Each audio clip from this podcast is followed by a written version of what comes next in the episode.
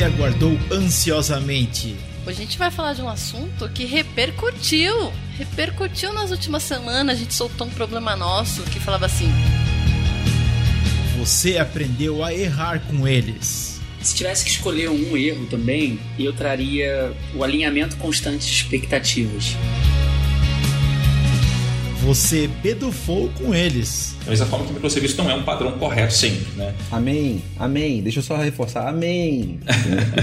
é isso, as pessoas ouvem, né? É aquela coisa, as pessoas ouvem falar e saem repetindo igual papagaio. É, exato. Então, é, quanto mais a gente disser, né? De, de repente, uma hora fixa, né? Você brincou com eles. A gente não tem a, não pode falar que, que falhou. Se a gente não pode falar que errou e que falhou, a gente não pode ir pro lugar da melhoria contínua. Tome. Tome. Você até aprendeu a usar o chat GPT com eles. Escrever mensagem de aniversário para uma amiga querida. Isso aí, uma mensagem muito bonita, inclusive.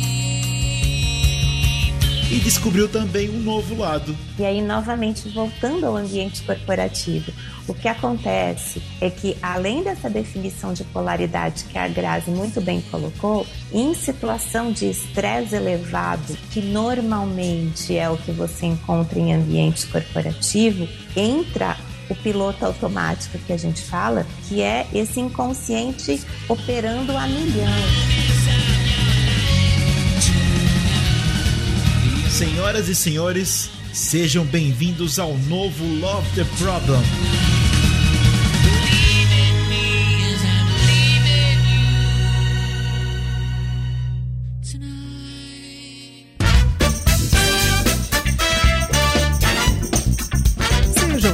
Bem-vindos ao Love the Problem, o podcast oficial da K21 e agora também Nowhere, onde trazemos novidades, dicas e tudo de mais relevante no universo corporativo, com carinho, toda semana para você.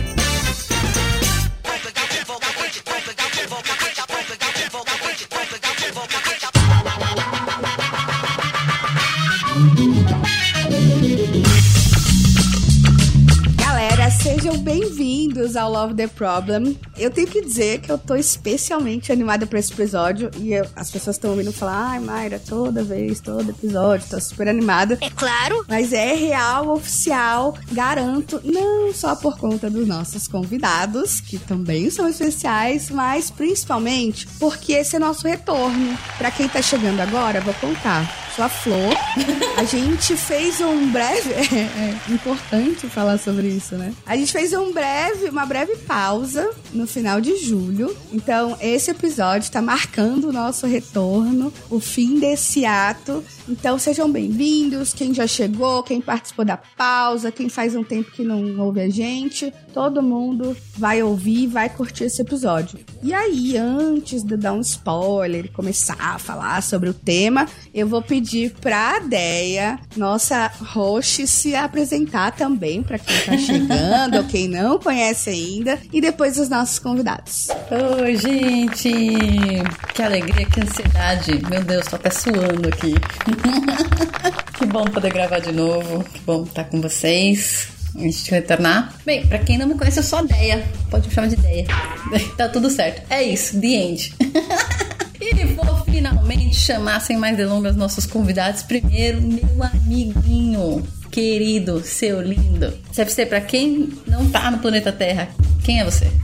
Fala galera, obrigado pelo convite aí, estar aqui de volta com vocês. CFC é Carlos Felipe Cardoso, um dos fundadores de K21, um tempinho aqui, já acho que já gravei uma meia dúzia de episódios, certo? Por aqui, então aproveita, volta aí. Inclusive tem um episódio que eu gravei com uma pessoa querida que tá aqui e que até hoje eu recebo feedback que foi um dos episódios mais legais do Love the Problem. Então pronto, falei, toma essa responsa aí, ideia, flor, é isso, entendeu? Só aí essa competição que vocês têm, tem que ser melhor do que o outro episódio, olha aí, olha fácil que vai ser. Essa vai ser difícil, essa vai ser difícil. Então, por favor, Sandro, se apresenta, não é a primeira vez, já teve aqui antes, mas por favor, se apresente para quem ainda não conhece você. Oi, gente, boa tarde. É sempre um prazer muito grande ter a oportunidade de estar aqui com vocês, né, conversar. Sempre são é, conversas é, bastante interessantes, né? E eu me sinto é, também muito honrado em ter sido convidado para participar desse episódio com vocês. Eu acho que é sempre uma, uma experiência de, de, de aprendizado mútuo também. Muito obrigado. Imagina, a gente que agradece.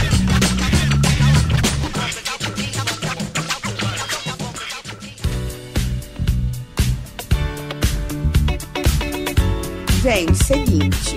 Antes da gente começar o assunto especificamente, eu tenho uma pergunta para os nossos convidados, Deia. Eu quero saber se vocês pudessem escolher um motivo, principal motivo que vocês entendem que levam as empresas a considerar uma mudança, a perceber que precisa mudar. Qual seria? Bom, é isso é um consenso, eu diria, né?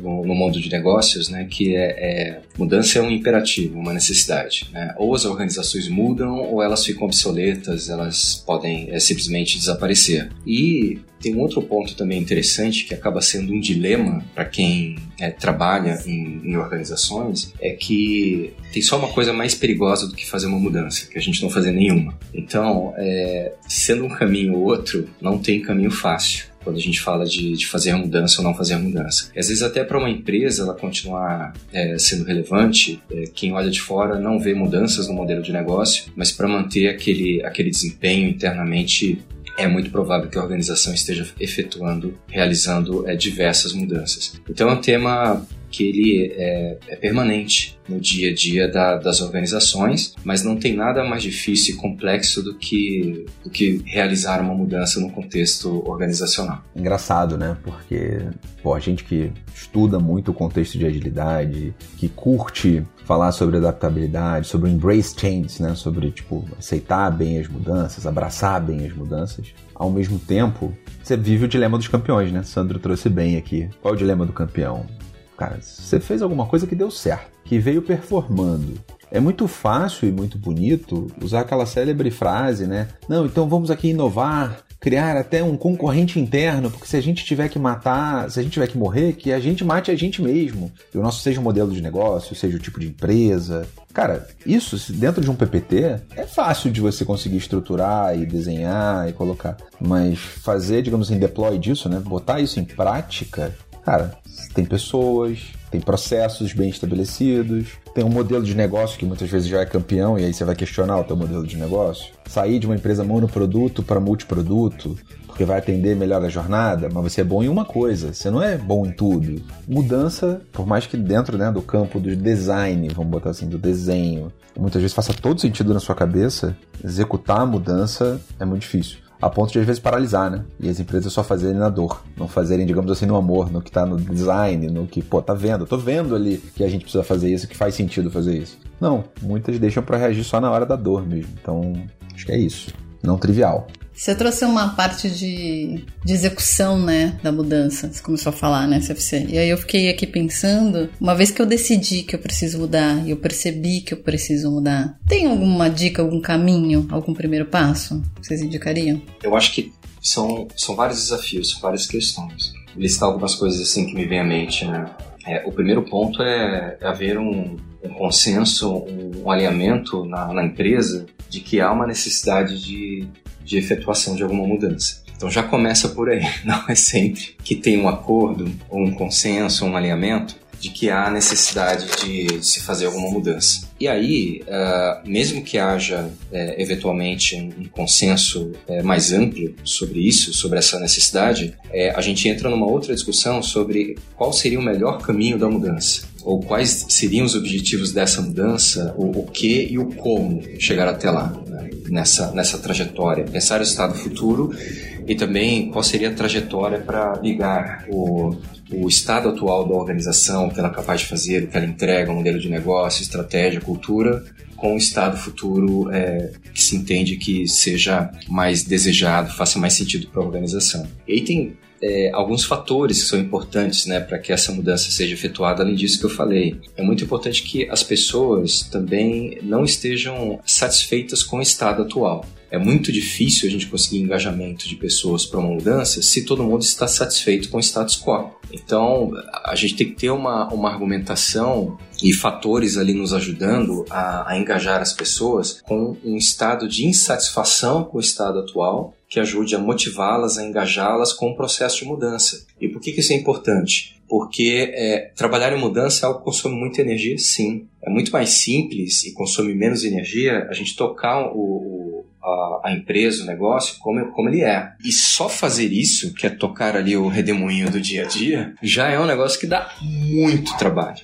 muito trabalho. E quando a gente fala em mudança, significa dizer o seguinte para as pessoas: ó, além de continuar fazendo tudo que você está fazendo e não deixar cair nenhum pratinho, você tem que fazer, fazer mais. outras coisas a mais. Exato. Você tem que transformar o teu processo, você precisa transformar o teu produto, o teu atendimento, a tua operação, desenvolver uma plataforma nova ou mudar aspectos é, estruturais do modelo de negócio. Isso tudo consome muita energia. Muita energia. Então, é, é, não é difícil entender por que, que não é trivial para as pessoas se engajarem com, com, o processo de mudança. E aí tem um outro aspecto que, que é muito interessante também, que ah, quando a gente olha de um ponto de vista é, estatístico, de um ponto de vista populacional, em geral as mudanças elas não são bem sucedidas. Então, é, por exemplo, quando a gente fala de grandes mudanças, né, quando a gente fala de fusões e aquisições, por exemplo, a maioria das fusões e aquisições não entregam aquilo que se espera a grande maioria. Estou falando assim de pelo menos 70% das transações de fusão e aquisição não entregam as sinergias que são esperadas elas de alguma maneira falham. É, outro, outro grande trauma para as organizações é a implantação de softwares de ERP, sistemas de ERP. É, todo mundo sabe que, em geral, o esforço é muito maior e o custo é muito maior daquele que foi planejado. É, e aí dá para falar de outros exemplos, né? É, a adoção de melhores práticas. E aí eu acho que a gente tem muita oportunidade para melhorar o que é práticas de, de recursos humanos, por exemplo. A gente tem dificuldades e, vocês aqui na K21 também conhecem isso muito bem, porque é muito conectado ao trabalho de vocês. É, é como que a gente implementa práticas de melhoria contínua nas organizações? Como que a gente desenvolve uma, uma, uma forma de pensar e de agir que é ágil, fomenta a inovação, projetos de reengenharia de processos. A gente teve é, durante décadas, né, mas no passado, diversas iniciativas onde se falava muito disso, tinha muito buzz e, e consultorias trabalhando com isso, mas a grande verdade é que a maioria dos projetos não entregava as melhorias que se esperavam, né?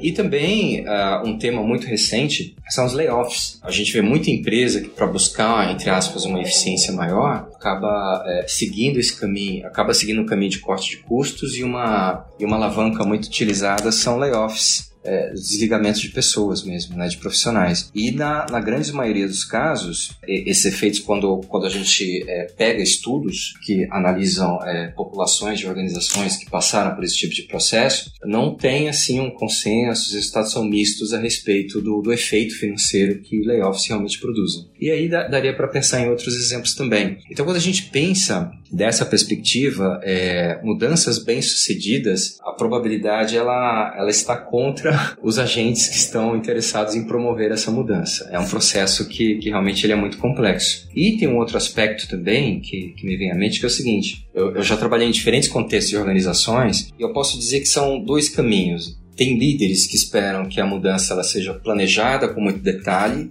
e aí nada pode sair daquele roteiro, senão o pessoal fica muito estressado. A mudança não pode ter muita mudança, né? Isso? Exato. tem que mudar, mas não pode mudar. Então, e, e para mim essa é uma expectativa que ela não é muito realista. O, o que eu acredito exatamente que vai acontecer o contrário disso. Todo o processo de mudança ele trará eventos que são inesperados, que não podem ser antecipados. E principalmente se você deseja ir com mais velocidade. Por vários vários motivos, às vezes a velocidade da mudança é muito importante. E aí, um alto grau de previsibilidade com uma, uma expectativa de velocidade, de inovação, essas expectativas elas se conversam muito. Então é muito importante que os líderes tenham uma, uma, uma, uma, certa expectativa e uma flexibilidade para lidar com eventos que são inesperados. Toda mudança, é, principalmente aquelas mais ambiciosas, trazem um certo grau de, de imprevisibilidade, de, entre aspas, de bagunça, que a gente precisa estar preparado para poder lidar. Para mim é muito mais realista trabalhar com uma equipe que seja capaz de lidar com eventos imprevistos e consiga apresentar uma velocidade rápida de reação que em geral para mim conversa com aprendizado, do que confiar numa equipe que me diz que tem o plano perfeito para ser executado. Né? Em, em, geral, essa, essa abordagem é, da, do alto grau de previsibilidade, para mim, é que em geral acaba trazendo mais efeitos colaterais negativos. Queria pegar um gancho, Sandro, de uma coisa, cara, brilhante aqui o, o resumo que você fez. Tem um gancho que eu queria pegar em cima do. Acho que de um grande resumo que a gente está falando, principalmente sobre o consenso da mudança, que é o seguinte: é antinatural a mudança. Porque a inércia é um, né, tipo, é o normal, cá entre nós. Fisicamente falando, a inércia é o normal. Então, você criar ruído no ambiente, criar algum tipo de distúrbio no ambiente com inovação, com agilidade, o lance do aprendizado cada vez mais contínuo, testar hipóteses, significa que você vai gerar mais ruído, mais distúrbio no equilíbrio das forças ali, políticas inclusive, certo? E toda mudança também envolve mudanças políticas, mudanças estruturais, cargos e tudo mais. Se simplesmente buscar um consenso, aqui queria só pegar esse gancho, é um tipo de, às vezes, anti-pattern já de mudança. Porque muitas vezes a mudança nesse cenário todo, o consenso pode ser superficial, certo? Aquela coisa do. Todo mundo está aceitando que precisa mudar, ou seja, ser muito tardia. Para eu conseguir chegar no consenso, talvez eu já perca o timing da mudança. Porque, cara, até botar todo mundo no mesmo barco e ser suficientemente. Tinha uma analogia que eu ouvi uma vez que eu achei engraçado. Quando você estabelece um contrato, você tenta fazer com que as duas partes fiquem suficientemente insatisfeitas. Aí você chegou no ponto ótimo do contrato. Então o consenso ele é um perigo muitas vezes sobre mudança, porque você vai cara, tá gerando desconforto em alguém ou em alguém. Para chegar no ponto de consenso é que tá todo mundo já, tipo, ou satisfeito ou minimamente satisfeito. Chegou no ponto mínimo de insatisfação. Ferrou, posso perder timing. Então, acho que aqui também, sem dúvida nenhuma, o, o awareness, mas eu queria destacar um dos anti-patterns que a gente acaba pegando muitas vezes em mudanças, que sim, eu preciso buscar consenso, preciso colocar a galera no barco, mas muitas vezes demora demais. E aí eu perco o bonde. Então, só para não perder também aquela questão do timing que a gente tinha falado antes aqui, que eu acho bem legal e a gente já viu várias vezes, né? Tipo, quantas empresas a gente passou, seja como líder, seja como consultor, Legal de falar com o Sandro aqui, porque ele já teve também nos dois papéis, né? Então ele já teve aqui com os dois chapéus. E a gente vê esse pattern explodindo na nossa cara várias e várias vezes. Ou uma mudança que pouco consensou com a galera, e aí gera resistência. Ou uma mudança que, para consensar com todo mundo, nossa, levou ano, mais de ano. E aí quando saiu já era tarde. Já foi, perdeu o bonde. Já era. Mas agora, pegando o gancho do gancho, se é que isso existe, tá, o CFC trouxe a questão do consenso, que eu concordo plenamente, mas teve um ponto que o Sandro trouxe antes sobre as pessoas estarem satisfeitas sobre elas entenderem ou terem consciência ou estarem, olharem e falar, ok, tenho consciência de que preciso mudar, apesar de estar satisfeito no lugarzinho que eu tô. A, a minha pergunta é: como que a gente é, gera consciência? Talvez a gente não tenha essa resposta, acabei de pensar, pergunta de não sei quantos milhões. Mas como que a gente gera consciência, dado que as mudanças são feitas principalmente por pessoas, mas ao mesmo tempo a gente não fica nessa busca incessante do consenso que pode ser que a gente perca o timing aí. Como que a gente chega nesse equilíbrio, por assim dizer, entre o, a consciência da necessidade e o consenso.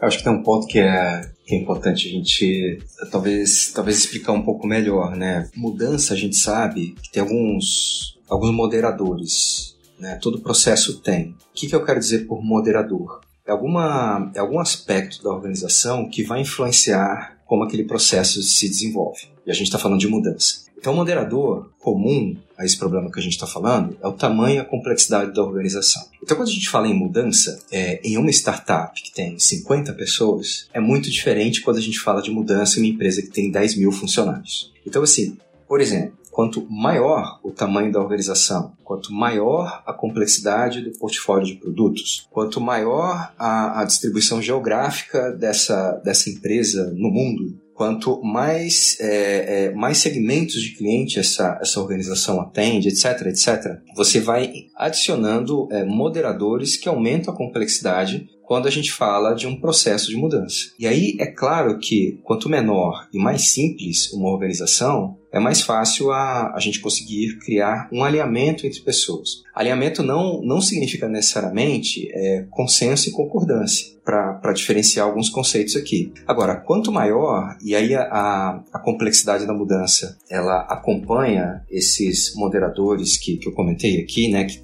ajuda a caracterizar as organizações, a expectativa de, de alinhamento, ela também ela precisa ser ajustada. Então, principalmente num contexto de maior complexidade, para que essa mudança aconteça num, num prazo que seja é, que faça sentido, é muito importante um alinhamento, um consenso é, estratégico sobre objetivos, principalmente entre a liderança. Até porque a expectativa de que a é, os imperativos, o entendimento das necessidades, numa organização que é, que é muito mais complexa, é muito mais difícil de ser alcançado, se é que é possível que seja alcançado. E é muito comum, quando a gente acompanha esses processos de mudanças e organizações maiores, mais complexas, é que na real, na real, cada um tem um entendimento diferente do que está acontecendo e por que está acontecendo. E aí o desafio que a liderança tem é, é, é conseguir orientar esse processo de mudança, apesar dessas diferenças de percepções e de entendimento porque é, por diferentes razões, é, diferentes áreas, diferentes pessoas, níveis hierárquicos, o que seja, vai enxergar essas coisas de uma forma diferente e às vezes o, o que a,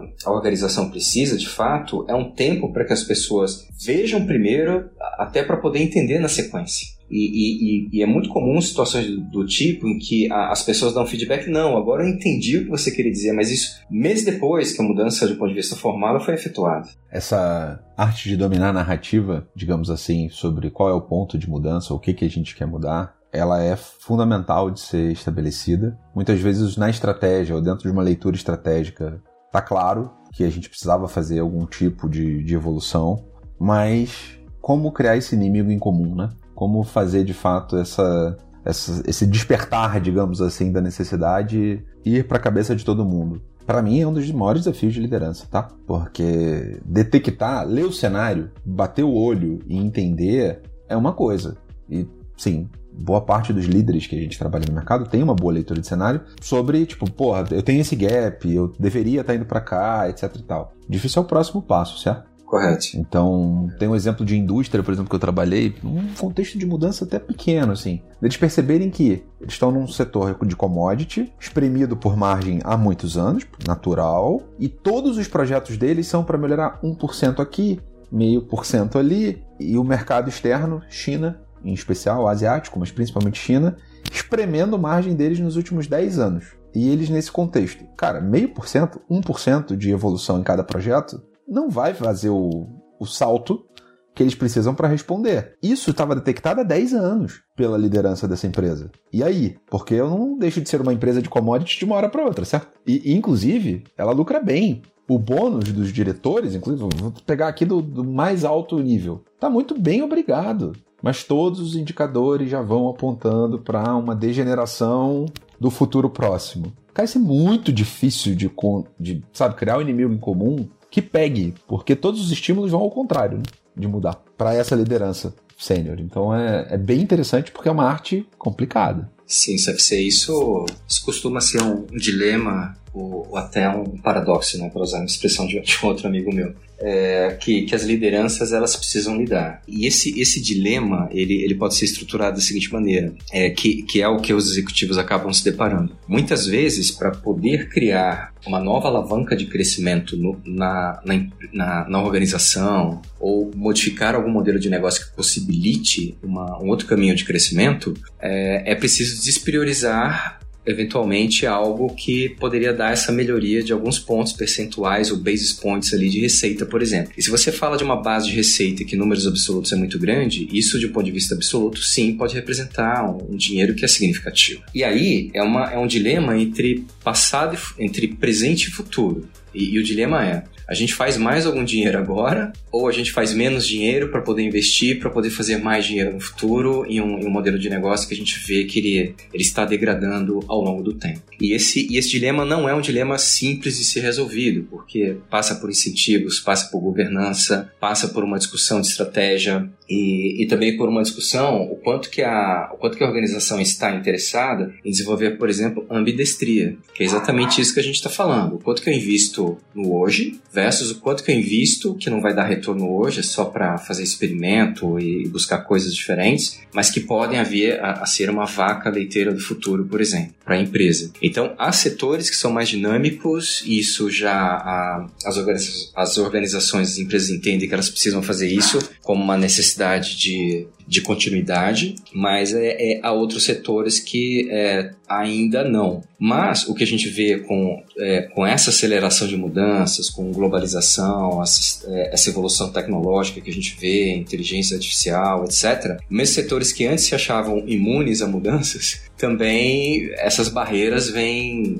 vêm sendo é, removidas aí talvez muito mais rapidamente do que, do que se esperava. Tem um, tem um ponto aqui que, nesse item que, que, que me veio à mente aqui, acho que fecha também uma questão dessa de mudança e, da, e de liderança. Recentemente eu estava lendo um artigo, é uma conselheira chamada Bettina e me fugiu o sobrenome dela agora, mas é uma conselheira presente em alguns conselhos de administração e achei muito interessante um artigo que ela falou sobre o desafio das empresas em franco crescimento que a gente teve no Brasil dentro do mercado de liderança, inclusive empresarial brasileira, e como boa parte dos executivos e executivas de hoje na verdade, cresceram num ambiente em que ele não promoveu o ciclo completo da mudança, mas ele ou ela plantou a mudança. Muitas vezes não ficou dois, três, quatro anos, que é um ciclo, digamos assim, normal, né? De dois a cinco anos numa empresa. É um ciclo normal dentro do mundo executivo. E ela já saiu antes para uma próxima empresa. Porque isso é verdade, certo? A gente teve, por exemplo, dentro do mundo de tecnologia ou ligado à tecnologia, cara, grande parte das lideranças foi forjada, formada, lideranças executivas, nos últimos 10 anos. Não, não são lideranças, lideranças que ascenderam junto com o movimento do digital, vamos botar assim, né? Cresceram e exponenciaram a própria carreira. Só que muitas vezes elas não foram responsáveis pelo plantar da semente e o colher da semente. Logo, elas tiveram menos aprendizados sobre as mudanças que plantaram também. E como isso, na verdade, infantilizou, foi o artigo dela, ela comenta sobre isso, infantilizou muitas vezes as lideranças de grandes mudanças em que é fácil você plantar um PowerPoint, começar a rolloutar esse movimento e errar a mesma coisa na próxima empresa que você vai, porque você não acompanhou uma entrega, certo? Então, te dando um exemplo aqui, Sandro, até te usando aqui, me permita é, como exemplo, porque você viveu esse ciclo, por exemplo, dentro do PagSeguro, certo? De uma empresa de um checkout online, de uma empresa, vai,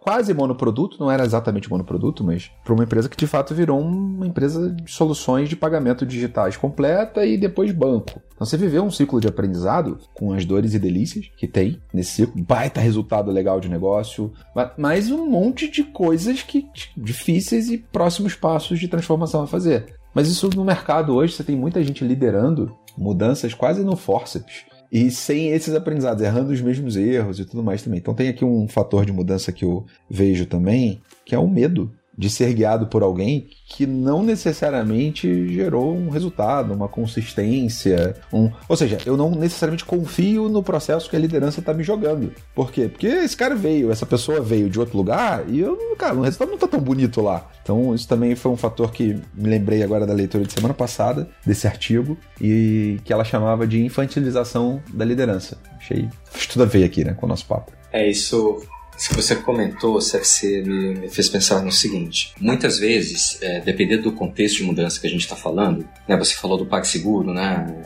Acabou que, que na minha carreira eu trabalhei em três empresas de alto crescimento, né? Foi o PagSeguro, foi o PicPay e foi o, o Nubank. E essas três empresas de alto crescimento, essas três scale-ups, é, tinham, obviamente, é, contextos diferentes, embora sejam empresas que é, é, sejam é, fintechs. E é muito interessante é, observar que há aspectos comuns, embora cada organização, cada empresa seja única. Né? Então, cada lugar tem uma cultura organizacional única, por exemplo. Mas há certos aspectos nessas mudanças que é, eu acho que eles, eles se generalizam, mesmo entre organizações diferentes. Então, por exemplo, quando a gente está num processo de autocrescimento, uma, uma coisa que a liderança ela precisa tomar muito cuidado é com a, a sobreposição de mudanças. Então, algo, é, é, se eu posso dar uma dica a respeito disso, baseada na, na, minha, na minha experiência própria, né? tanto é, nos casos onde eu fui executivo, como esses exemplos, como casos de autocrescimento que eu estudei também, uma, um cuidado em priorizar as frentes de mudança é, é muito importante, porque há situações em que, é, nas situações onde a empresa, a liderança não toma esse cuidado e há essas ondas de mudança elas se sobrepõem,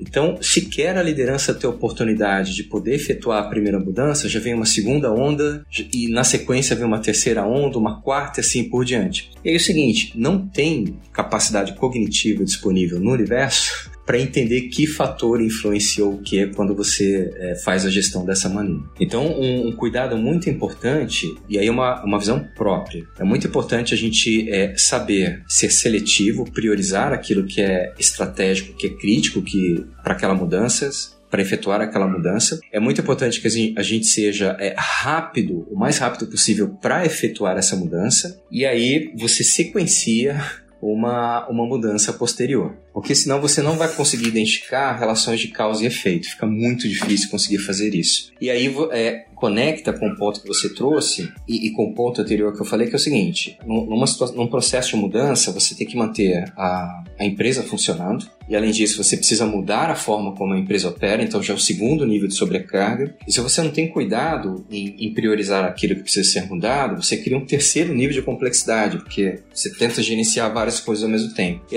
e assim, dentro da, da visão com que a, a gente é, procura trabalhar com agilidade, a gente sabe o quão saudável é colocar limite para o working process. Porque se a gente não coloca limite, lead time vai para o infinito. Problemas começam a, a, a, crescer de forma exponencial e você não sabe o que está gerando o que. Então, a, essa é uma conexão que eu vejo entre o mindset de agilidade e a maneira como a, gente poderia priorizar aquilo que de fato é importante para que a gente faça a mudança. E aí, quando uma liderança ela está nesse processo, fica muito difícil operacionalizar uma reflexividade para essas pessoas que são ah, que estão envolvidas ali é, com a mudança, elas conseguirem entender o que estão fazendo, por que estão fazendo, o que está funcionando e codificar essa experiência delas, para que isso de fato possa ser é, retroalimentado em outras experiências de mudança, por exemplo. E, e, é muito difícil. Em geral, quando, quando fecha algum projeto, alguma coisa assim, as pessoas partem para, olha, vamos aí para a próxima. Isso ajuda a explicar porque que, por exemplo, é, são poucas empresas que conseguem criar valor a, a, partir de fusões e aquisições, por exemplo. E aí, quando você começa a olhar essas empresas, aqui eu vou pegar o exemplo da Cisco, que é uma empresa que faz isso muito bem, e a Cisco é uma das empresas mais valiosas do mundo, um dos aspectos que elas olham é o fit, o quanto que a cultura organizacional do potencial alvo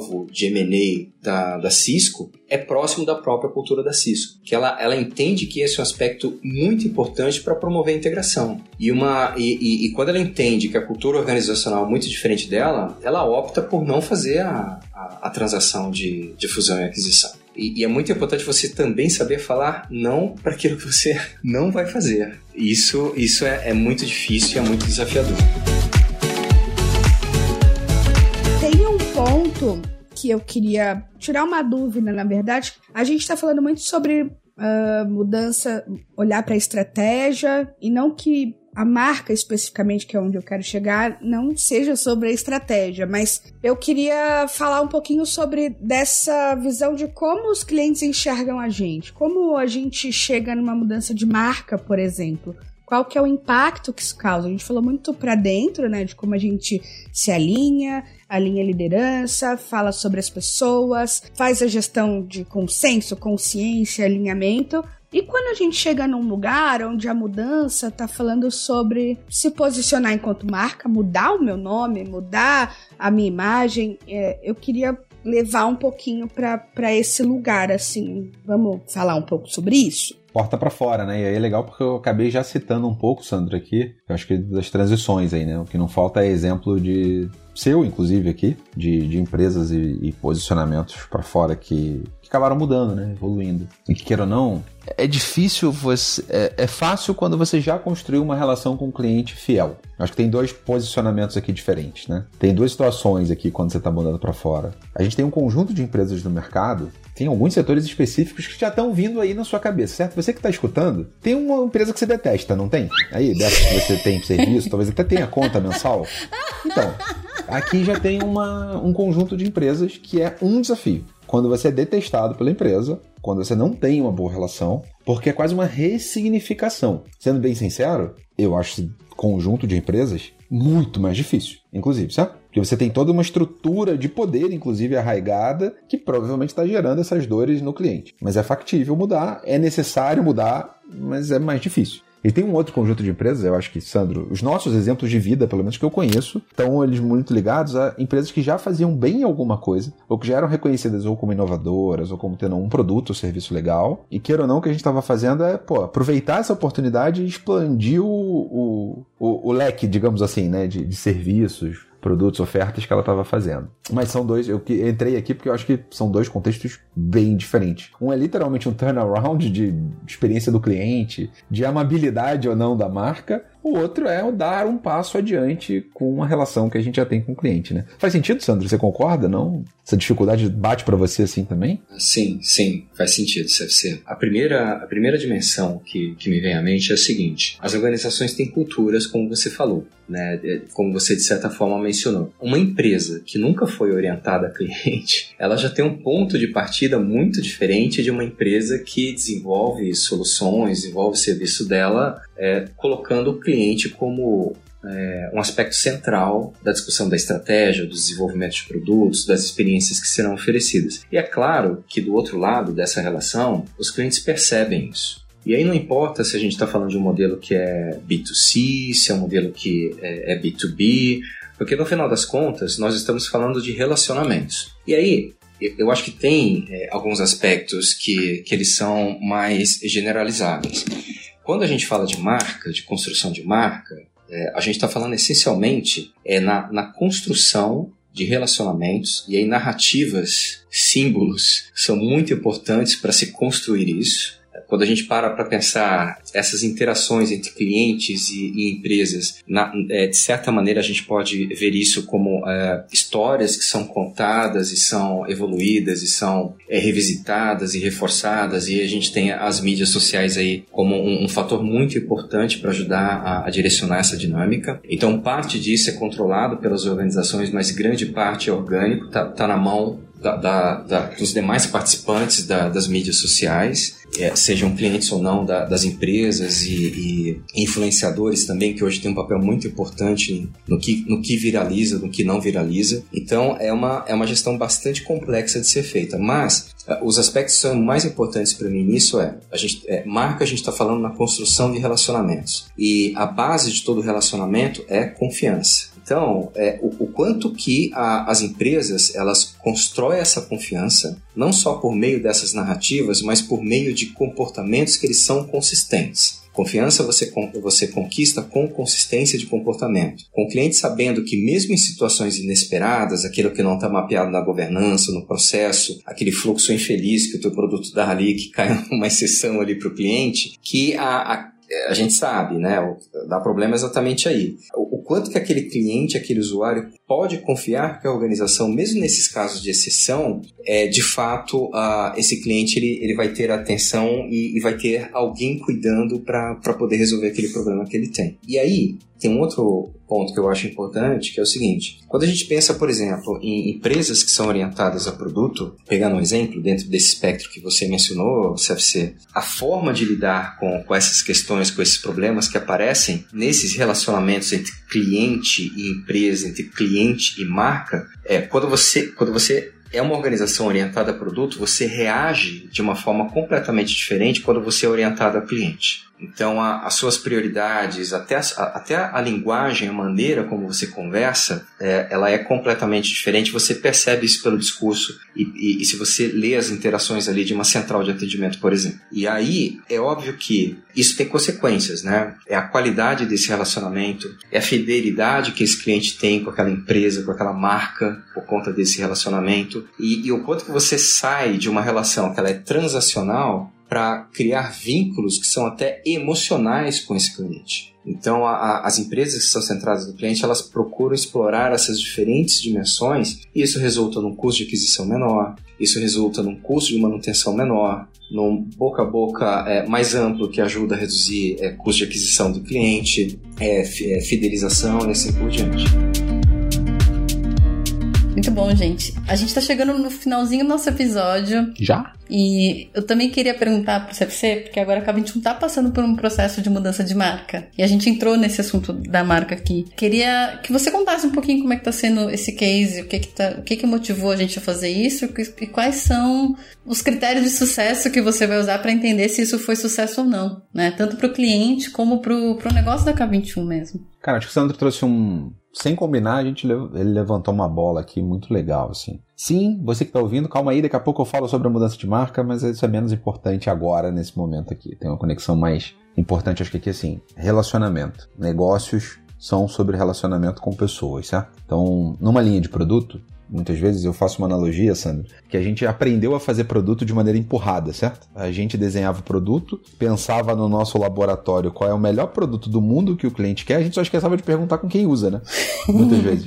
Então é quase como se fazer produto de maneira empurrada. Você empurrava, depois que você já desenhou o produto todo, você empurra ela, empurra a goela abaixo isso não é ser customer centric nem aqui nem na China, certo? É tipo, mas a gente aprendeu a fazer produto assim. Bom, eu aprendi a fazer produto assim, pelo menos. Vou falar por mim aqui que é para não botar culpa em ninguém, né? O que que acontece? Já tem uma transição grande de entender e é uma quebra de paradigma que para mim foi uma quebra de paradigma gigantesca. É, negócios são sobre relacionamentos duradouros entre pessoas. Ah, mas eu tem um mercado B2B, eu contrato empresa, meu, meu serviço que eu presto é presto para outras empresas. Cara, tem um diretor, uma diretora, tem um, um, um, cara do financeiro, tem uma pessoa do outro lado que tem necessidades. E por que, que ele está fazendo negócio com a sua empresa e não com outro? Então, sim, sem dúvida nenhuma, é sobre relacionamento. Eu acho que aqui já tem uma quebra de paradigma gigantesca, porque se é sobre relacionamento, é sobre construir com o cliente e ouvindo as necessidades do cliente. Ideia, você perguntou da mudança aqui da K21. Tem um, por exemplo, feedback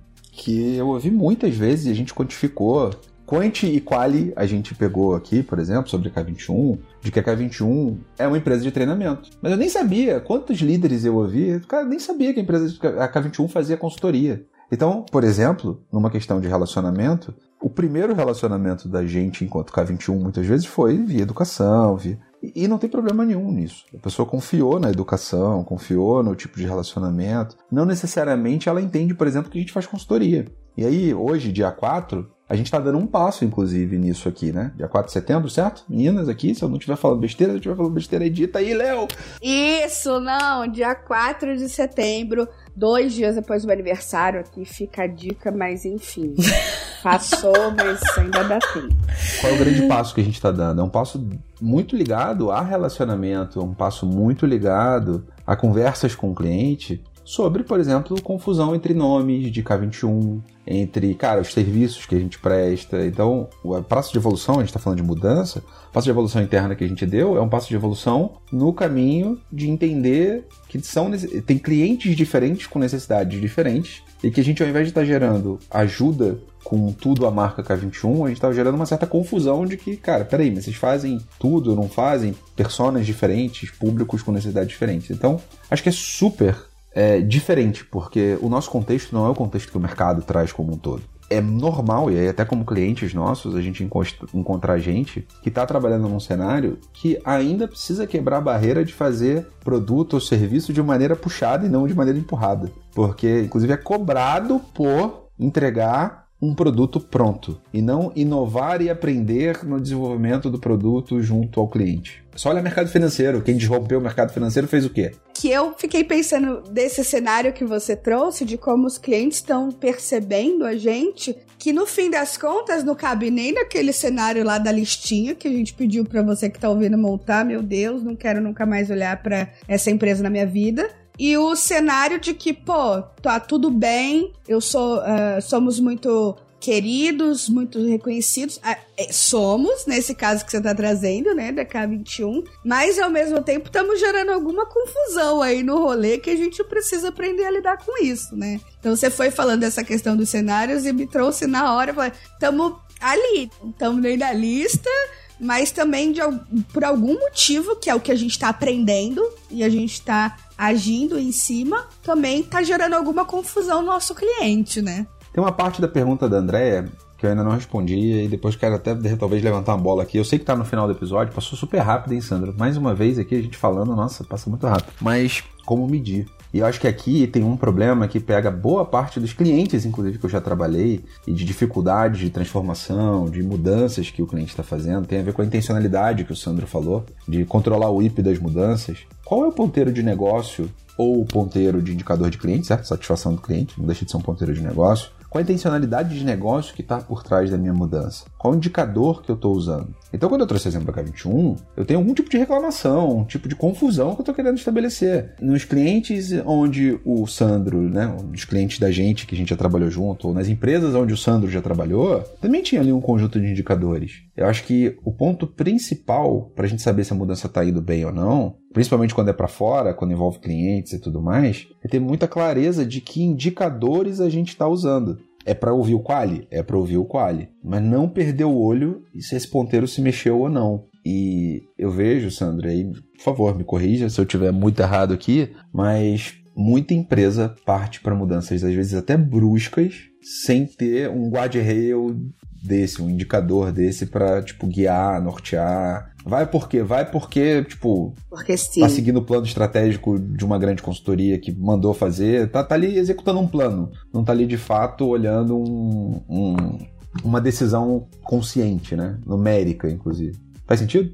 O CFC aí, sem a gente combinar, você acabou tocando em pontos que, que é, eu vejo como, como causa raiz é, dessas falhas, dessas mudanças, dessas transformações. Por exemplo, quando, quando a gente trabalha com benchmarking, né? Não que o, é, informação de benchmarking não seja importante, conhecer melhores práticas não seja importante. O problema é quando a, as empresas pegam só os aspectos superficiais das melhores práticas e tentam incorporar aquilo na, na, empresa sem fazer uma reflexão mais profunda sobre a lógica subjacente àquelas melhores práticas. Porque é entender por que, que é, qual era essa lógica ou qual é essa lógica e por que, que ela funcionava numa outra empresa. E lembrando que é, a, as empresas são diferentes. E às vezes, para alguma prática é, poder funcionar, pode ser que ela faça sentido é, na outra organização onde você está observando, e por razões de cultura organizacional, por exemplo, estratégia ou modelo de negócio, aquela mesma prática que funciona em outro lugar não vai funcionar para você. E o problema é quando a gente sai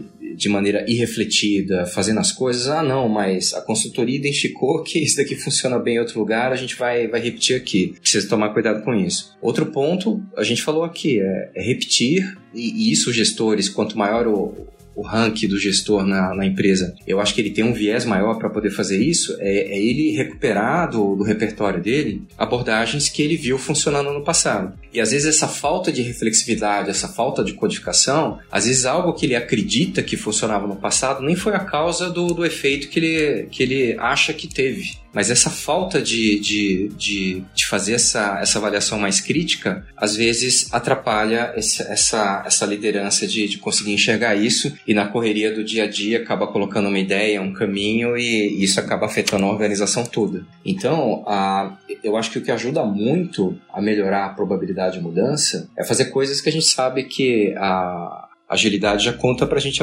faz, tempo, né? Sempre que possível é, é trabalhar com experimentos, é trabalhar com dados, ciclos curtos, criar feedback, aprendizado e, e, tomar muito cuidado com decisões que não sejam reversíveis. Sempre que a gente preserva a reversibilidade, é, é uma opção de valor que a gente tem à mão. E, e, a liderança tem que ter ali é, uma, uma abertura mental para, se, se tiver evidência contrária ao caminho que ela achava que era um caminho bom, saber fazer um ajuste, saber fazer um pivô ou simplesmente cancelar aquela iniciativa. Às vezes isso é o que, é, o que é, eventualmente pode fazer mais sentido para a organização. É, só que isso implica pensar talvez de uma maneira com menos viés E aí é muito importante, é, a, a gente tem muito aquela figura, ah, mas o líder, o CEO da empresa, e, e a gente lembra que melhores decisões são tomadas quando você tem um grupo discutindo, e não só uma pessoa tomando as decisões. Resumiu tanta coisa, algumas frases, tantas coisas importantes, né? Cada frase dessa, cada palavra dá para criar um episódio novo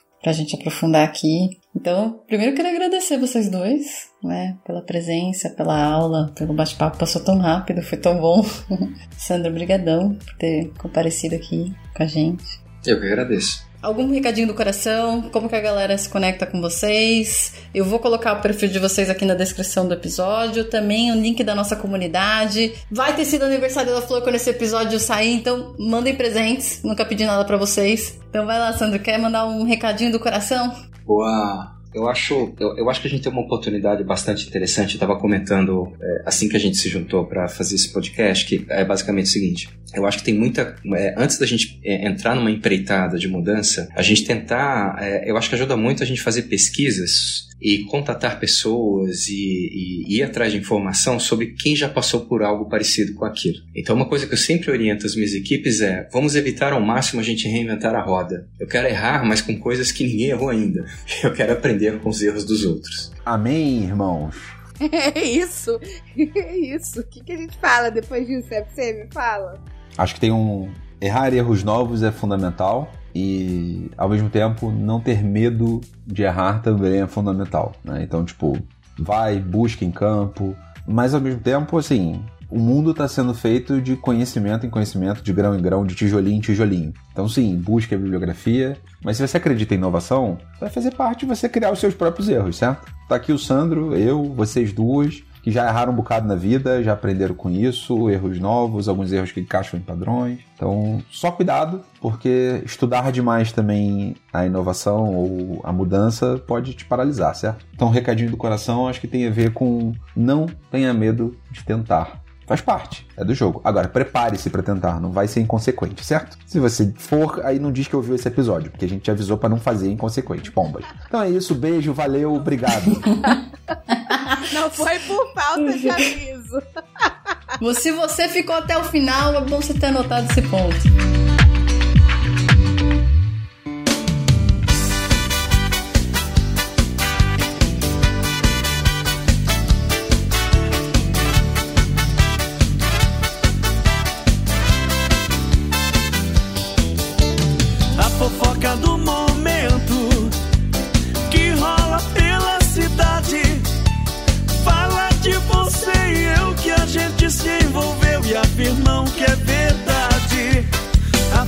Antes de eu encerrar, né? Tu vai deixar todo mundo curioso ou só quem ficou no final que vai ouvir? Que, que raio de mudança é? Mata fofoqueira do coração, gente. Que, que mudança é essa, você? Conta aí. Tá, então peraí. Deixa eu primeiro. Sandro, brigadão, cara. Valeu. É porque é isso, né? tô sendo misterioso aqui, não é isso que vocês estão falando que eu tô sendo? Então deixa eu ser mais um pouquinho. É, matando a curiosa. Muito, muito, muito obrigado, Sandro. Você, tipo, pô, parceiraço. Bacana. De verdade. Muito obrigado também por esse resumo final, porque no final esse processo de evolução aqui da K21 que eu cheguei a citar, cara, tem quase um ano que tá exatamente pela questão da irreversibilidade de algumas decisões que a gente toma. E, por exemplo, a gente culminou aqui em marca na K21, marca nome mesmo, nome fantasia, marca e tudo, que é uma das irreversibilidades, certo? Então, se você não tiver testado muito, olhado muito, entrevistado um bocado etc., é um passo bem arriscado. E é arriscado anyway, certo? Porque às vezes na vida tem isso também. Tem coisas que você faz, mas de alguma forma não está sendo feito a bangu, como se diz no Rio, ou de qualquer forma, como se diz em português brasileiro normal. É de fato uma decisão muito pensada, estudada, testada em pequenos grupos e tudo mais. Então, o grande lance, André, respondendo aqui, K21 Consultoria agora é Nowhere. Se você não viu ainda a marca nova, dá uma olhada no nosso site Nowhere.global e aí você vai ter o primeiro contato com a marca nova. Então é isso, obrigado. Ideia é você me espremeu até sair, né? Então tá bom. Foi quase no último minuto, assim. Como? Poxa, pra deixar a galera curiosa, mano. Deixar todo mundo curioso. É isso. É isso. Muito obrigado, galera. Valeu. Obrigado pelo convite, ideia, Flor. Valeu, Sandro, de novo. Sempre um prazer estar contigo. Obrigado, pessoal. Prazer é todo meu também. Obrigada pra quem ficou até aqui. Um beijo pra todos. Beijo, Flor Salinda. Feliz aniversário adiantado. Que quem tá no futuro, tá no passado, manda foods. Não nudes, não gostamos. Então é isso. Um beijo, gente. A Tchau. fofoca do momento. Fala de amor proibido. Será que esse povo é vidente ou pegaram a gente se amando escondido?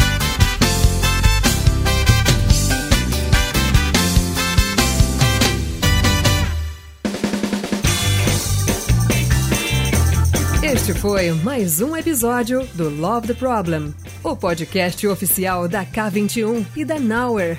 Se você curtiu, compartilhe. Inscreva-se no seu agregador de podcast favoritos e espalhe conhecimento por aí. Procure por Love the Problem nas redes sociais e deixe seu comentário ou sugestões. Até o próximo!